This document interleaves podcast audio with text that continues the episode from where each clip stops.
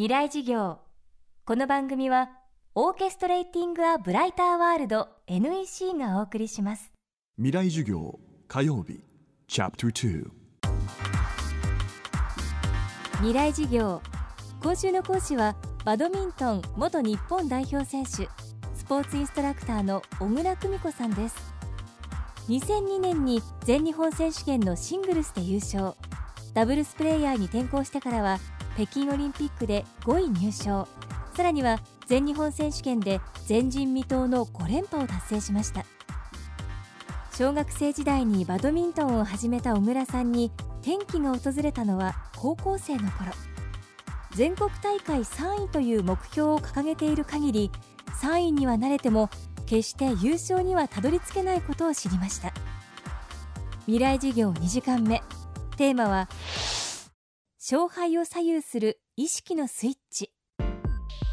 買ってないですね。私はそうでしたね。やっぱ経験してすごいやっぱ思ったのは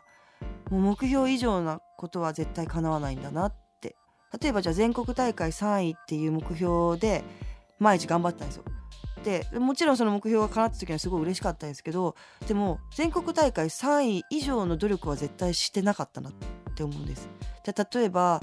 じゃあ全国大会1位になるかもしれない人のプレーを見てたのか？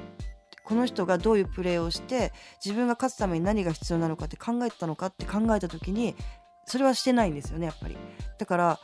その目標を掲げるから叶うんじゃなく目標を掲げたことに対して努力するから私はそこに近づくのかなって思ってでそこからやっぱ全国大会で優勝したいって思うように高校生になった時にやっぱ自分の練習のスタイルがやっぱ変わったりどういうふうに勝つためには何が必要なのかってやっぱ考えるようになったりあとは自信ですよね。自分は絶対やれるっていうような自信を自分で植え付けるっていうかそういうことができたのが良かったんだと思います。私本当にメンタルが弱いんですよ。すっごい緊張しいだし性格自体もなんかこうふわふわしてるっていうか誰かを蹴落としてまで上に上がるようなっていうような正直そういうタイプではないんですよね。だったらどうしたらコートに立った時に自信を持って立てるのかなって考えた時に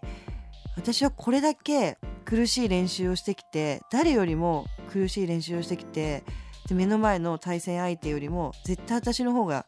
死ぬ気でやってきたっていうのが自信になったり負ける理由がないよねみたいな思えるぐらい相当練習をやったりあとはもう反復練習でとにかく例えばもうバドミントンだとこのショットをこれだけ練習したんだからミスするわけないとかそういう風なことを全部自分に植え付けてる感じでしたね。でもやっぱり勝つことでの経験値というかそれを積んでいくことで自信につながることもあるんで勝ち方を分かることで例えば決勝の舞台に立った時に決勝で優勝したことを経験してない人って優勝が描けないんですよ。描きにくいんで。だから優勝したことがある人の方がやっぱり自信はあると思います。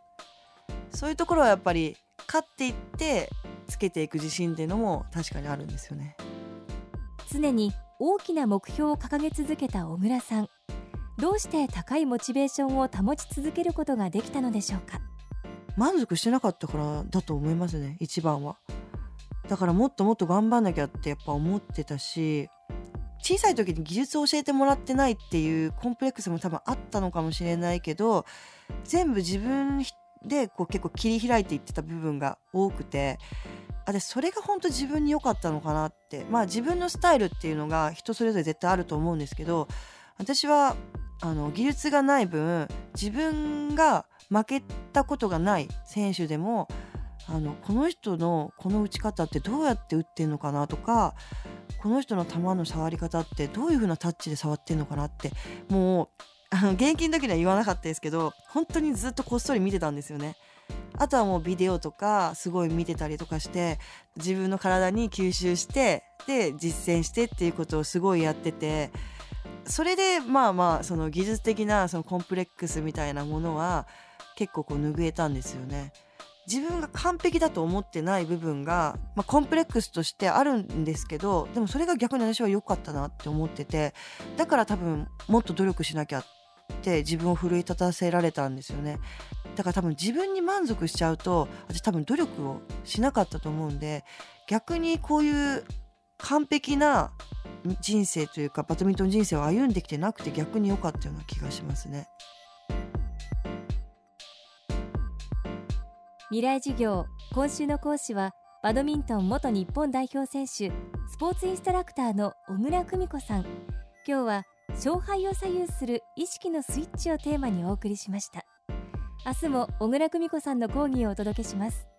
そしてこの番組の特別公開授業を今年も開催します。FM フェスティバル2015未来事業明日の日本人たちへ。テーマは戦後70年のイノベーション。新しい日本人の突破力です。日程は10月3日土曜日会場は東京 FM ホール。教壇に立つのはノーベル物理学賞を受賞した電子工学者中村修二さん。演出家宮本亞門さん。日本紛争予防センター理事長瀬谷留美子さんです。この特別公開授業に大学生200名をご招待します。詳しくは東京 FM のトップページにある FM フェスティバル未来事業の特設サイトをご確認ください